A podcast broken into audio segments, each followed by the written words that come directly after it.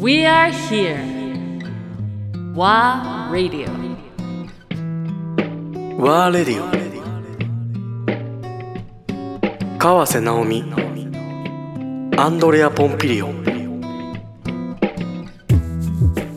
あのー自分の認識でその IOC いわゆる、まあインターナショナルオリンピックコミッティの方からの、まあ依頼でこのプロジェクトがキックオフしてって、はいらまあある程度の縛りはあるのかなっていうイメージの中でね、やってるんだけど、まあ、話の中では、まあ、そこまでの縛りはないのよっていうような話もあったから、はい。そうですね。結構自由にはい。ドキュメンタリーを、うん。まあ、確かにまあ彼らとしても、川瀬監督に依頼するぐらいだから、縛りっていうのは与えられないんだろうしそうそう。ね。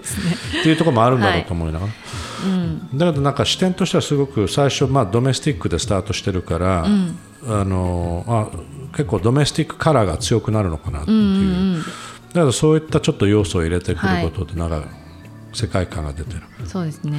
うん。で選手のアスリートの部分も、あの日本のアスリートだけじゃなく海外のアスリートも。なんかどっちかっていうと海外の方が多かったかもしれない撮ってる方は？です、うん、あのなぜなら日本の選手はインタビューさえさせてもらえなかったところが多かったから、言ってたねだからまあちょっとねアメリカに偏っちゃったのも、あのアメリカは割と、うん、交渉が、うん、そううまくいってるんですけども。やっぱそういうのもあるんだね。あるんですね、う。ん、ココミュニケーションのあれもあるかもしちなみにその日本サイドのアスリートの取材、うんその話もうん、以前ねちらっと聞いてたけど、はい。すごい難しいって言ってたじゃない？そうですね。それは、はい。なぜインタビューをさせてくれなかっコロナだから。たあいわゆるコロナうつっちゃまずいからっていうだからもう彼らは水泳と、まあ、はっきり言って陸上なんですけど、うん。陸連水連めちゃめちゃでかいんですよ、はいはい。トラディショナルやし。あ。そうするとあのこう会長とかうん。理事長とか、まあ、そういう人たちがもう何年かおきに変わうんる人たちだから、うんうんうん自分たちの年にそれこそね2020でやってたら、あの変わらなかったのが2021になったらこうあ。か変わるというのでもうオリンピックの直前なのに変わってたりえとかした。ー、そういうことなの？もう本当そうなの。うんはいえこの間陸連の会長さんとお話しさせていただいたけど、もう今年もうこれで変わって6交代。月まあ1か月後、オリンピックですけど？っていう、うん。そんなタイミングで。そうタイミングでいやそういうのって特例した方がいいんじゃないかなえー、って思うんで驚いちゃうね。ど、まあ最低限終わった後にしちゃうそうなんですそうなんです。そうじゃないんだ。そうなんです。だからその辺が日本っていうのはフレキシブルじゃないっていうか、うん。でもその日本の社会の構造っていう点では B の方に移ると、うん、より感じ取るはい。そうですね。要素って、まあ、やっぱり入れてるじゃない？そ,、そうですね。こもだから客観、まあ、もう少しパーソナルな部分もすごい感じたのね。はい直美ちゃんのパーソ、まあ、はい。声も聞こえるっていうのもあるんだろうけど、もっとパーソナルな視点も含めて、だけどすごくよりニュートラルによりっていうふうに自分をいつも引き戻してるところも感じ取れたはい。はい。これはまああの 奈美ちゃんのことを知ってるからなのか分かんないけど、はい。まあ、それを感じ取ってる。うんうん。だからあの実際にシーンシーンを見てると、やっぱりそのカメラを抱えてる川瀬監督っていうのが、やっぱり想像できるのね、あ今泣いてんだとかね、それにまあ持ってかれちゃうとはね。もう泣いちゃうじゃんすぐ。ね。あのあ今やっぱすげえぐんと来てんだなってその話を、だそそういう要素も入ってきてるしだけどその社会の本当にこの構造プラスまあこういう組織というものの問題点、あるいは課題っていうものとか、ストレートになんかこうこうだこうだっていう報道的な出し方じゃなく、考えさせられる出し方をしてるじゃん編集の仕方が、これは何？間違ってる今言ってること。なんかそういう感覚を受けたんだけど。なんかだから今おっしゃった通りこう私が私の思いでだけ描くのはダメ。だから、ちゃんと客観性を持ってうん。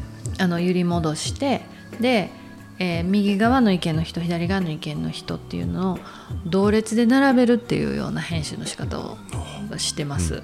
うん。うん。がまあ、分かりやすいのはセレモニー室の開催の時に、うん萬斎さんが言われる、ん。あの日本の古典的な伝統的なもののことを、ん。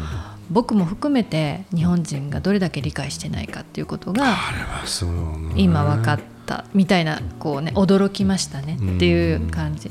でしだかし実際に代理店の名前も出してるじゃない、電通。うん。っていうところも使ってるところがすごい。あの、まあ、そういうところはドキュメントなんだなっていうはい。ところは感じた、うん。何もうんオブラージュにしてないというか、はい。オブラートにしてないというか、はい、うん、だからもう明らかにだってそれみんな知ってるじゃないですか、うんうん。でまあ萬斎さんもだからそれはうん。はっきりと毎回私と話す時は言われるから,、うん。だから言っていいんだろうなともしインタビューしてるの分かってて言ってらっしゃるんでで電通の佐々木さんが出てこられて、うん。でもレンツ OB なんですけれども広告に誇りを持ってる。僕が今ここにいるのはそのでそのうん広告によってここにいるからって言って、まあ、映画やその他の芸能と比べられた時にそれに劣ると思っていないみたいなことを言われるじゃないですか。うん。広告に携わってる人たちはあの言葉はすごく嬉しい。うん。うん、だからそのどっちがいいかは分からないというような並べ方本当隣り合わせにしてるんで私は。うん、そうしかも尺をすげえなんだろうもうちょい行こうよっていうところでアップしてるじゃない。で そうですね。それはなぜ、いやもうあのここをこれ以上言う必要ない。そんなに深掘りしても、うんうんうん。あの結局またそのゴシップに近くなっていくっていうか まあそうか、うん、何かの文句になってしまったりとかする。確かこの状況を自分たちが見て、うん。そして次に自分がどう行動するかっていうことだと思うし、ちゃんと自分の言葉で何が言えるかだと思うし、うん。じゃあ萬斎さんの言う古典的なうん。日本文化的なものを、あの国立競技場で具現化するということをうん。誰ができたかってこともあるんですね。はい。萬斎さんの言ってることが本当に具現化できるんだったら日本の素晴らしいパフォーマンスを、あの世界にちゃんと伝えることができた。けれどもけれども結局はその広告の人に任せざるを得ないうん。というやっぱりこうチームの編成だったりとか、チームワークというものがあの必要なんですね表現には。うん。私は映画をやってるから小説を書いてる人は一人でペンを動かす。うん。うん。ということである程度形作られるかもしれないけれども映像やそういったそのパフォーマンスっていうものが同じ脚本をもってしてもどんな俳優さんでやるのかうん。どういう演出をするのかどう編集して見せていくのかによって全く違うものになるんですね。だからね。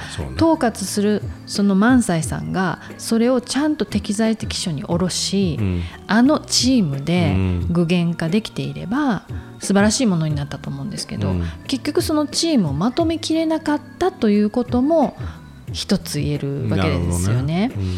でもやっぱりそれは組織委員会の最初からの座組でうん。言うたらバラバラな人たちを集めてるわけですよ。クリエイターの中で。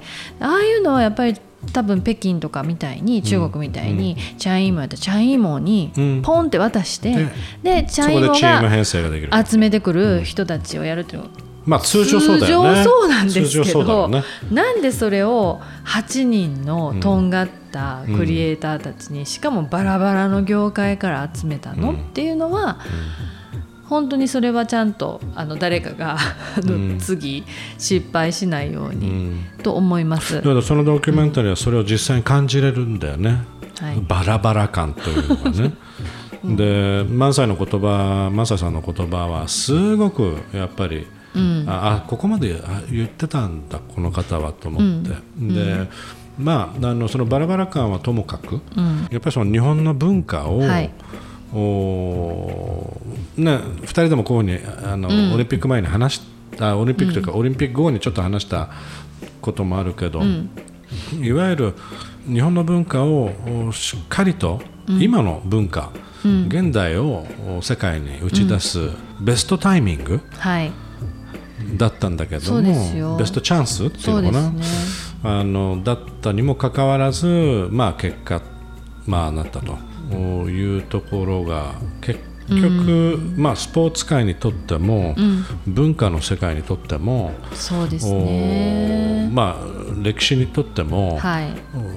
何のいいことがなかったっていう結論に至っちゃうんだよね。だから私は映画で未来に届けるうん。可能性があるものとしては、うん。まあ10年20年30年50年先市川崑さんの映画を今見て私たちが思うようなことをうんかけらでもこの映画を見てうんうん50年後の人が感じてくれるんだったらというふうに思ってもあの作りました。だけど最初からそうだったよね。そういうこと言ってたよね、はい。つまりあの、まあ、記録を残すこと、はい。ドキュメンタリーを作ることだから、うんうん基本的にはこの長い目でうん。あの長い時間のスパンの中で、まさに市川さんの、うん。監督の、おが記録として残したよううんうに、ん。えー出していくと。はい。だけどそこに川瀬直美というフィルムメーカーが入れたメッセージうんっていうとこでは最終的に、まあ、例えば B でよくはい。感じ取れると思うんだけどももちろん、う最後の方にやっぱりその川瀬直美視点というか、パースペクティブが入ってきて、うんいろんな思いの中でエンディを迎えていくと思うんだけども、そこはどういう心境だったの？あのー時間をもうほんとちょっと時間の部分はフィクションにしました、うん。うん。で100年後という設定うにしてね。100年後の子供たちが大麻の出し方がすごいはい。面白かったね、そうですね、ん。その子たちがこうあの100年前を見るみたいな、なるほどね。